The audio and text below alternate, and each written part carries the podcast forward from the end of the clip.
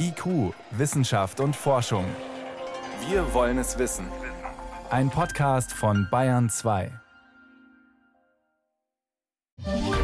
Ja, wir sind jetzt seit dreiviertel acht da und seitdem schieben wir Wasser. Die Feuerwehr war auch da kurz, aber die konnten uns auch nicht helfen, weil die sind überall in Einsatz. Hier in der Steinach sagen Bewohner, dass sie das in der Form noch nicht gesehen haben. Ist der Bach hinter dem Gelände über die Ufer getreten und hat dann den Getränkemarkt wieder großflächig überflutet.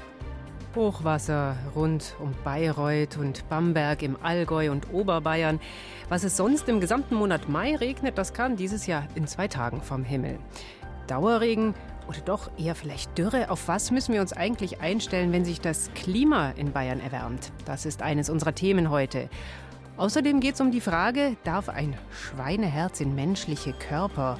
Und wir besuchen eine Bauingenieurin, die Brückenteile verbiegt, rein zu Forschungszwecken natürlich. Das und mehr in der nächsten halben Stunde. Ich bin Miriam Stumpfe, guten Abend. So ein nasses Frühjahr. Wer gerne übers Wetter klagt, hat gerade viel Stoff. In manchen Regionen Bayerns hat der Dauerregen auch ordentlich Probleme gemacht. Vollgelaufene Keller, gesperrte Straßen, überflutete Äcker. Vor einem dramatischen Hochwasser sind wir verschont geblieben. Da kam die Regenpause heute gerade rechtzeitig. Aber der Dauerregen illustriert gut die Szenarien, die Forscher sich für Bayern ausmalen, wenn sich das Klima erwärmt. Mehr Überschwemmungen, mehr Extremwetter, mehr Dürren sagen Klimaszenarien ja für verschiedene Regionen der Welt vorher. Was das für Bayern konkret bedeutet, will das Forschungsprojekt Climax herausfinden.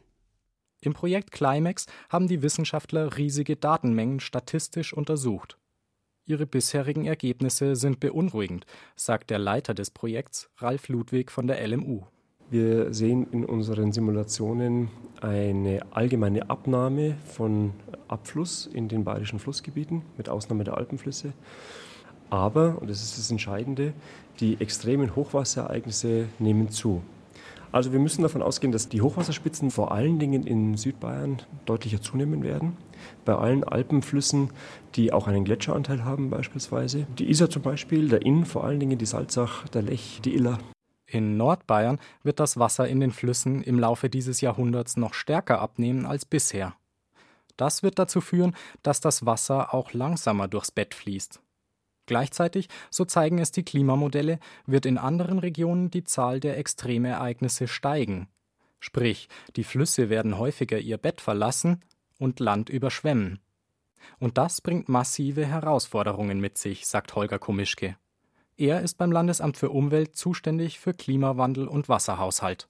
Für die Landwirtschaft einerseits bedeutet es natürlich, wo kommt das Wasser her? Und wenn stark Regen fällt, was passiert mit dem Abtrag im Endeffekt? Also von den Feldern, was geht kaputt? Und der Forst ist natürlich interessiert genauso, wie seine Wälder dann unter diesen Bedingungen auch funktionieren. Und ein Wasserwirtschaftsamt natürlich ganz konkret möchte dann schon wissen, wo geht es hin mit den Hochwasserentwicklungen in der Zukunft, damit sie dann halt lokal überlegen können, wie sie damit umgehen mit den Klimarisiken umgehen, sich auf mögliche Folgen einstellen. Genau dabei soll Climax helfen. Mit Hilfe von Simulationen können die Forscher berechnen, wann das Niederschlagsrisiko wo steigt. Beispiel Starkregen. Der ist nach wie vor nur sehr schwer vorherzusagen. Solch heftige Niederschläge treten in der Regel so kurz und kleinräumig auf, dass man sie ohne Simulationen eigentlich nicht erfassen kann. Genauso problematisch sind immer längere Zeiträume, in denen zu wenig Wasser da ist, sagt Ralf Ludwig. Das ist vor allen Dingen die Sorge, die auch, glaube ich, in Nordbayern die größere Rolle spielen wird, auch längerfristig, für die ganze Bewirtschaftung von Wasserressourcen, aber auch für die Landwirtschaft, für die Energiewirtschaft, wenn man so will. Eine Energiewirtschaft, die auf erneuerbaren Energien basiert, wird auch betroffen sein von Folgen des Klimawandels. Also etwas, was bis jetzt gar nicht so sehr im Fokus der Öffentlichkeit steht, was aber berücksichtigt werden muss. Längere Trockenperioden hätten überall dort Konsequenzen, wo zum Beispiel Betreiber thermischer Kraftwerke einen Fluss stark nutzen. Diese Anlagen brauchen Kühlwasser. Ein anderer Bereich ist die Schifffahrt. Sinken die Pegelstände, können Schiffe nur noch eingeschränkt auf dem Rhein-Main-Donau-Kanal oder dem Main fahren. Und mit erhöhter Wassertemperatur sinkt zum Beispiel auch der Sauerstoffgehalt. Das bedroht das Leben von Fischen. Trotz der düsteren Prognosen sieht Holger Komischke vom Landesamt für Umwelt aber auch Chancen. Das ist ja ein weiter wie bisher Szenario. Das heißt, wenn wir keinen Klimaschutz machen, kommt das raus bis Ende des Jahrhunderts. Also es kann auch als Motivation dienen, ganz konkret zu zeigen, da ist Klimaschutz notwendig, da müssen wir handeln, weil sonst kommt es so. Eine Fortsetzung von Climax ist deshalb auch schon geplant. Denn schon jetzt ist klar, vermehrt extreme Hochwasser werden in der Zukunft nur das eine Problem in Bayern sein. Die andere, viel größere Herausforderung sind die Wissenschaftler ab Mitte des Jahrhunderts auf uns zukommen vermehrt lange, sehr heiße Dürreperioden. Was bedeutet die Klimaerwärmung für Bayern? Bayern 2 Reporter Sebastian Kirschner berichtete über das Forschungsprojekt Climax.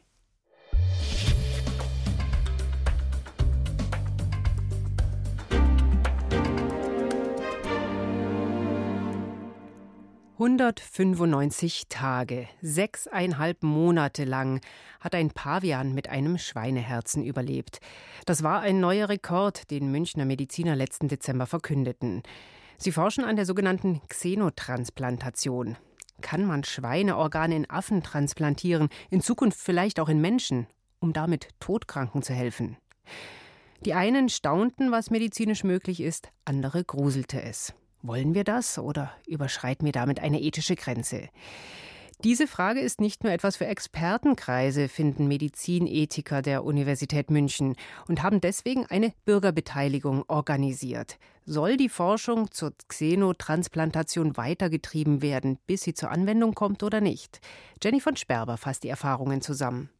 Ein Schweineherz oder Schweinegewebe für einen Menschen. Da steckt nicht nur eine medizinische Herausforderung dahinter, sondern auch viele ethische Fragen. Dürfen wir Schweine, böse gesagt, als Ersatzteillager züchten? Oder wie hoch dürfen die Risiken für den Empfänger sein, sich mit Krankheiten zu infizieren? Georg Markmann vom Institut für Ethik, Theorie und Geschichte der Medizin der LMU München hat deshalb eine Bürgerkonferenz organisiert, in der sich ganz normale Menschen umfassend über Xenotransplantation informieren konnten, um am Schluss eine Stellungnahme, ein Votum abzugeben. Diese Diskussion sollte zu einem Zeitpunkt geführt werden, wo diese Technologie, diese medizinischen Möglichkeiten noch nicht in der Routine angewendet werden, sodass es Möglichkeiten gibt, die Entwicklung und die Anwendung zu gestalten. Zuerst wurden 5000 zufällig ausgewählte Bürger angeschrieben. 18 waren schließlich dabei. Karin Grebe war eine von ihnen. Ich habe auch ein Schreiben bekommen, das habe ich erstmal zur Seite gelegt und fühlte mich gar nicht angesprochen. Und dann habe ich mir gedacht, hoppla die hopp, aber Bürgerbeteiligung, ja, ich bin ja schließlich auch Bürger. Und dann habe ich mir das genauer betrachtet und dann hat es tatsächlich auch mein Interesse geweckt.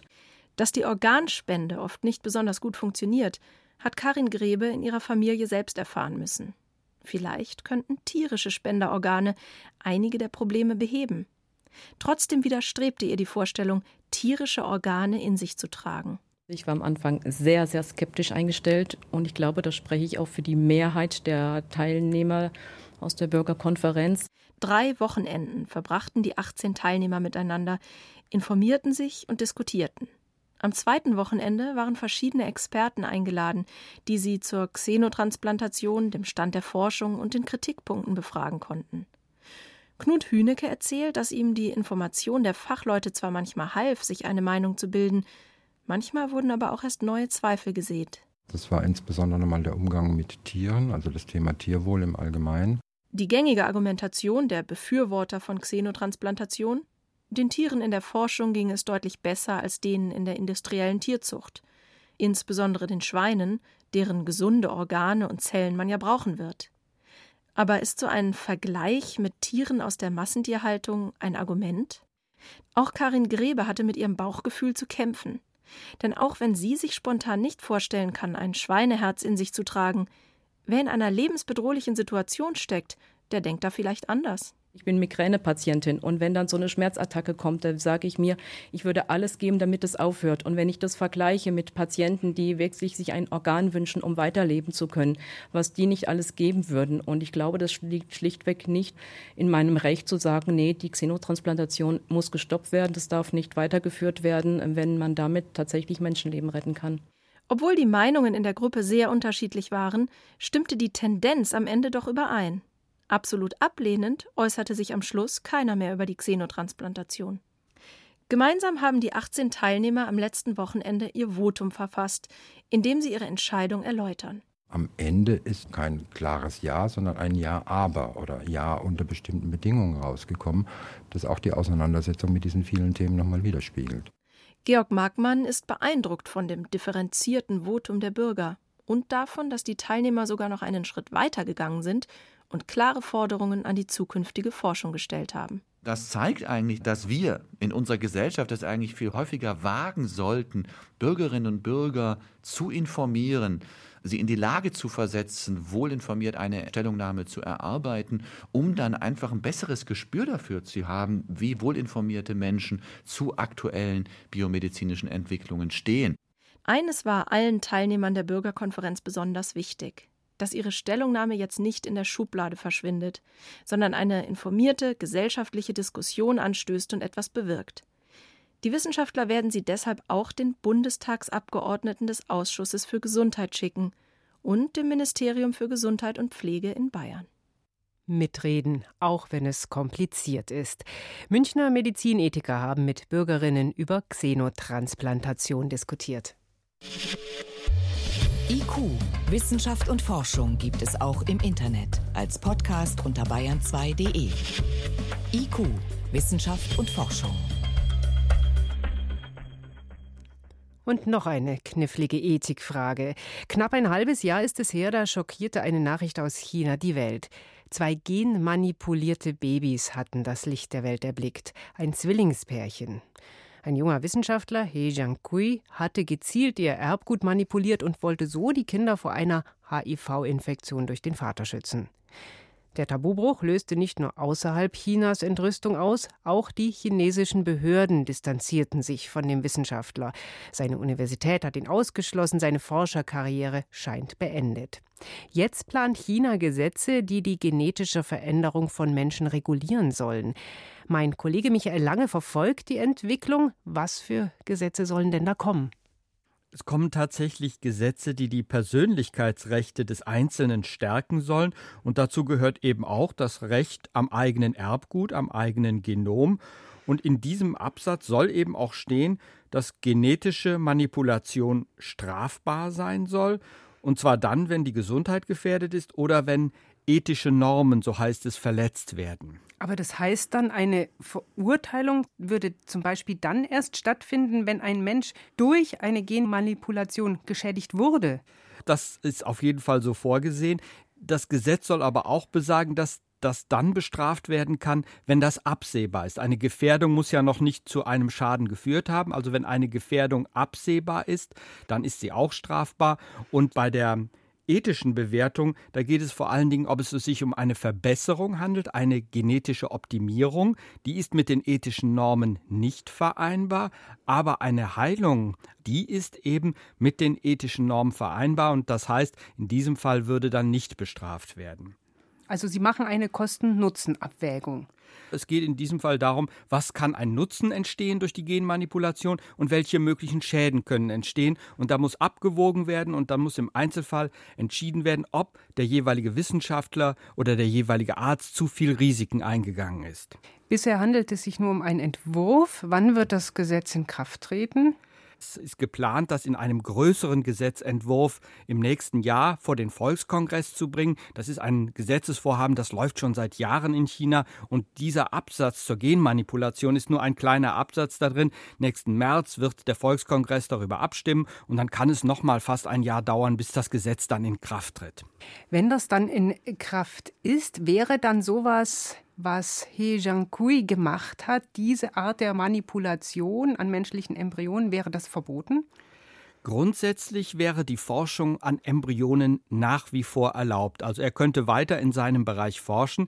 Allerdings das, was er konkret gemacht hat, er hat zu viel riskiert, ist einfach vorgeprescht. Die Sicherheit war noch nicht geklärt und auch die ethische Bewertung ist in diesem Fall unklar. Die Mädchen sollten ja vor HIV geschützt werden. War das unbedingt notwendig? Viele Wissenschaftler und auch Ethiker sind da anderer Meinung. Also es wäre auf jeden Fall ein Grenzfall und der Wissenschaftler müsste wohl damit rechnen, wirklich vor Gericht zu kommen. Im Moment ist die gerichtliche Situation eher unklar. Also wahrscheinlich hat er sich nicht strafbar gemacht, aber das muss man abwarten. Die neuen Gesetze sind jedenfalls so, dass He Jiankui wahrscheinlich verurteilt werden könnte. Aber grundsätzlich wäre Forschung mit menschlichen Embryonen weiter erlaubt. Wäre weiter erlaubt. Das Ziel des Gesetzes ist es eindeutig nicht, diese Forschung zu verbieten, sondern zu regulieren, um Auswüchse zu verhindern. Auch bei uns in Deutschland wird ja über das äh, Thema diskutiert. Zuletzt hat sich der Deutsche Ethikrat zu Wort gemeldet. Wie sieht denn die Situation hierzulande aus? Ja, zurzeit gibt es das Embryonenschutzgesetz. Das ist gültig seit 1990 und da ist jegliche Forschung an Embryonen verboten, also auch die Manipulation von Embryonen. Man hat das zwar damals nicht vorhergesehen, aber dieses Gesetz ist durchaus so streng, dass es die Genmanipulation auch heute noch verbietet. In Zukunft könnte es anders sein. Der Deutsche Ethikrat hat vor kurzem eine Stellungnahme abgegeben. Darin hatte sich dafür ausgesprochen, dass im Moment ein Forschungsstopp, ein sogenanntes Moratorium, sinnvoll ist, aber in Zukunft nicht unbedingt diese Forschung verboten werden sollte, weil es eben auch positive Möglichkeiten der Heilung von Krankheiten gibt. Und da sollte man abwägen, so die Empfehlung des Deutschen Ethikrates. In diesem Forschungsfeld steckt ja eine unglaubliche Dynamik drin, auch international. Gäbe es denn Chancen, sowas international zu regeln? Eine dauerhafte Regelung wird es wohl international nicht geben. Das Einzige, was international möglich wäre, wäre dieses Moratorium, also ein Forschungsstopp, vielleicht für zwei, vielleicht für drei Jahre, weil die Forschung einfach im Moment zu riskant ist. Deshalb könnte man sich international auf diesen Forschungsstopp einigen, aber diese Einigung ist bisher auch noch nicht erzielt worden. China plant neue Gesetze für Genforschung am Embryonen. Aber weltweite Regeln liegen noch in weiter Ferne. Mein Kollege Michael Lange hat die Hintergründe der Debatte zusammengefasst. Vielen Dank. Bitte sehr. Wissenschaft schnell erzählt. Und mit aktuellen Meldungen ist jetzt meine Kollegin Veronika Bräse zu mir ins Studio gekommen. Da geht es unter anderem um den steigenden Meeresspiegel. Den sieht eine Familie von der Insel Langeoog als Bedrohung an und hatte vor dem EU-Gericht geklagt. Wir haben auch schon darüber berichtet. Genau, diese deutsche Familie hatte geklagt, zusammen mit neun weiteren Familien aus der EU, aus Kenia und von den Fidschi-Inseln. Mhm. Und sie alle wollen schärfere Klimaziele, weil sie sich vom steigenden Meeresspiegel bedroht fühlen. Die Familie auf Langeoog betreibt ein Hotel auf der Insel. Und heute hat das EU-Gericht die Klage abgewiesen. Die Begründung, die Kläger Kläger könnten nicht nachweisen, dass ihre individuellen Grundrechte besonders beschnitten würden. Der Klimawandel wird wahrscheinlich alle Menschen treffen, deshalb die Abweisung. Die Kläger müssen jetzt sogar die Gerichtskosten tragen. Wie reagieren Sie auf die Entscheidung? Also die Familie aus Langeoog sagt, sie lässt sich nicht entmutigen und will weitermachen. Es geht jetzt wahrscheinlich eine Instanz höher, vom EU-Gericht weiter zum Europäischen Gerichtshof. Mhm. Der EuGH muss sich dann mit der Frage beschäftigen, ob die klagenden Familien ausreichend geschützt werden. Jetzt zur Frage, was fressen Haie? Hm, ich nehme an, alles, was so im Meer rumschwimmt. Ja, schon auch, aber US-Forscher, die wollten es ganz genau wissen. Sie haben den Mageninhalt von über 100 Tigerhaien im Golf von Mexiko ausgepumpt und die Tiere dann natürlich wieder unversehrt ins Meer entlassen. Okay. Und im Magen der Haie, da waren zwar schon auch Fische und Schildkröten zu finden, aber interessanterweise keine Möwen oder Pelikane, also keine Meeresvögel, sondern zur Überraschung der Forscher Landvögel, Schwalben, Sperlinge, auch Tauben, Spechte und Blätter. Messhühner haben sich da gefunden. Wo kommen die denn her? Also die Haie, die attackieren offenbar erschöpfte Zugvögel, die sich auf der Wasseroberfläche ausruhen. Das sind leichte Beute für sie. Die Landvögel, die ziehen ja im Herbst Richtung Wärme und im Frühjahr dann wieder zurück. Und diese Reisen überleben nicht alle, vor allem die, die sich auf dem Meer ausruhen müssen. Sie sind dann ein beliebter Pausensnack für die Haie. Außerdem bei Unwettern kann es sein, dass Singvögel aufs Meer stürzen und von diesen Tigerhaien gefressen werden haben Sie auf jeden Fall einen internationalen Speiseplan. Zum Schluss noch nach Israel, wo Forscher sich einer schönen Tätigkeit widmen, nämlich sie brauen Bier aus alter Hefe. Wie kommen Sie da drauf? Also die Hefe, die haben sie den Poren ausgegrabener Keramikfässer entnommen. Also in diesen Poren, in diesen zerbrochenen Humpen, da war früher mal Bier drin. Und 5000 Jahre später hat sich die Hefe in den Poren, hat die noch überlebt. Und zwar in Tonscherben, die bei Ausgrabungen im heutigen Tel Aviv zutage kamen. Und dieses antike Bier, das man jetzt gebraut hat, das schmeckt sogar ganz gut, sagen die Wissenschaftler. Eher ein bisschen süßlich und nicht so herb wie zum Beispiel ein Pilz. Mhm. Und die Farbe ist so gelb, durchsichtig. Naja, schaut schon ein bisschen aus wie Bier. Ein Bierprüfer in Israel hat das Getränk als qualitativ hochwertig eingestuft und jetzt zum Trinken freigegeben. Na dann, Prost. Vielen Dank. Das war Veronika Bräse mit den Meldungen aus der Wissenschaft. Die Durchblicker. Wissensreportagen von der Ostsee bis zum Bodensee. Brücken bauen ist teuer. Rund 85 Millionen Euro soll zum Beispiel eine neue Autobahnbrücke auf der A7 kosten, bei Obertulba zwischen Würzburg und Fulda. Da lohnt es sich, Material zu sparen und die Bauteile so filigran wie möglich zu planen. Das haben sie dort auf der A7 auch vor. Aber natürlich müssen sie stabil sein und große Kräfte aushalten. Vor allem auch beim Bau, wenn die Brücke von einer Talseite auf die andere wächst und die Stahlteile stückweise immer eine Stütze weiter vorgeschoben werden. Ob sie das aushalten, dazu machen zurzeit Forscherinnen und Forscher der Technischen Universität München Belastungstests mit Hilfe eines neuen Prüfstands. Susi Weichselbauber war beim Test dabei in der Werkhalle der TU München 1, 2, 3, 4, 5, 6, 7 Personen, die an diesem Versuch mitarbeiten werden, die hier jetzt ein Brückenbauteil aus Stahl unter Druck setzen werden. Eingespannt ist dieses Brückenbauteil, dieses graue Teil, das 5 mal 3 Meter misst, in eine schon durchaus eindrucksvolle blaue Stahlkonstruktion von der Größe etwa eines naja, überdurchschnittlichen Swimmingpools. Die blauen Seitenteile gehen mir ungefähr bis zur Brust. Da hat es Schrauben, die sind so lang wie mein Unterarm, die da aus der Konstruktion rausstehen, mit Muttern dran, so groß wie meine Handfläche. Über diese Konstruktion soll jetzt das Brückenbauteil unter Druck gesetzt werden. Bei mir ist Bauingenieurin Nadine Meyer, die den Versuch leiten wird. Wir simulieren im Prinzip den Moment, wo dieses Brückenbauteil rausgeschoben wird in die Luft, von Richtig. Stütze zu Stütze. Genau mit dem Verschub von Stütze zu Stütze wird die Auskragung ins Freie immer größer. Dadurch steigt das Biegemoment immer, immer höher und auch die Lagerkraft aus der Stütze, die auf das Bauteil von unten drückt, wird gleichzeitig auch größer. Und das ist genau das, was wir jetzt hier gerade eben mit dem Druck aus den Aggregaten machen. Diese Aggregate werden gesteuert von zwei Herren in blauen Arbeitsanzügen. Die Idee ist, wir schauen, wie weit wir kommen, um dann künftige Brücken möglichst effizient zu bauen. Das auf der einen Seite, wie viel Last können diese Bauteile tatsächlich aufnehmen. Auf der anderen Seite natürlich auch, wie ist das Versagen? Versagt die komplette Stahlplatte oder nur Teile von dieser Stahlplatte? Ist die Verformung nach unten oder nach oben? Jetzt hört man schon, wie das Fahrt aufnimmt, oder? Ja, wir sind jetzt aktuell, naja, 100 Kilonewton. Beim Versagen sind wir dann eher im Meganewton-Bereich. Wie lange dauert es ungefähr, bis wir an einen spannenden Punkt kommen? Pi mal Daumen eine halbe Stunde. Und man muss immer mal wieder nach oben schauen, damit man die Verformungen dann auch frühzeitig erkennt und weiß, also wann dann das Versagen tatsächlich ist. Weil man sieht zu Beginn ganz, ganz lange nichts und dann nehmen die Verformungen sehr, sehr schnell zu. Jetzt muss ich mal kurz nachfragen, wo wir sind. Wo sind wir? Ja. Okay. Das heißt, es könnte demnächst mal kommen. Kommt schon, gell? Nach oben? Ja. Ah, okay, da beugt ähm, sich nach oben Da kommt es nach oben aus. Das heißt, wir haben jetzt hier tendenziell Einzelfeldversagen, nennt man das, wenn die aussteifenden Bauteile sich nicht mitverformen, sondern eben nur ein Teilabschnitt. Kriegt ihr noch Last? Ja, dann runter. Ist, ist kaputt, ja.